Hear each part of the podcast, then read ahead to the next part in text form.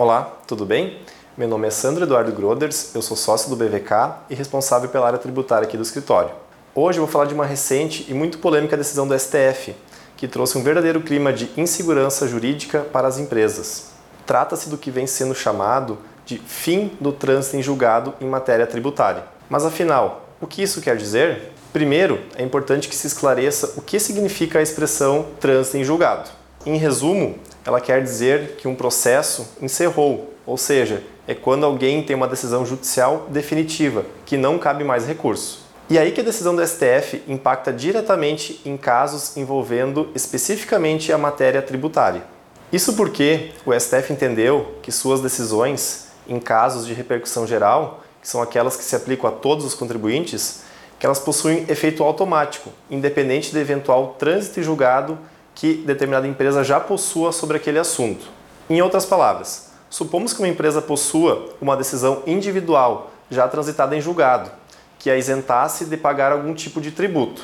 Caso o STF, posteriormente, decida de modo diverso, entendendo que aquele tributo é de fato devido, desde que através de um julgamento né, com repercussão geral, automaticamente essa decisão individual fica sem efeito e o tributo até então isento volta a ser exigível. Ainda nesse mesmo exemplo, é importante que se esclareça que se uma empresa possuía uma decisão judicial favorável e daqui a um ano o STF mude o seu entendimento e o contribuinte não vinha recolhendo o tributo, não é necessário o recolhimento retroativo desse tributo durante esse um ano, mas somente a partir da decisão proferida pelo STF em repercussão geral.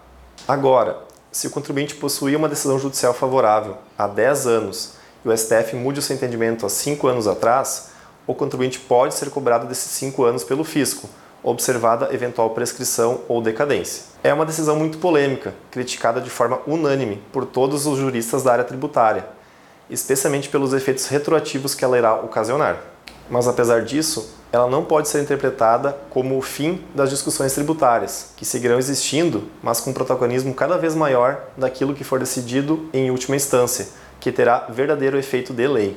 De igual forma, isso reforça ainda mais a necessidade das empresas possuírem profissionais capacitados ao seu lado, especialmente do direito, para que eles fiquem atentos a todas as mudanças na interpretação das leis, seja para buscar oportunidades de restituição de tributos pagos a maior, e também para evitar eventuais passivos indesejados. Se você gostou deste conteúdo, se inscreva no canal do YouTube, nos siga no Spotify e nos acompanhe em nossas redes sociais, Instagram e Facebook.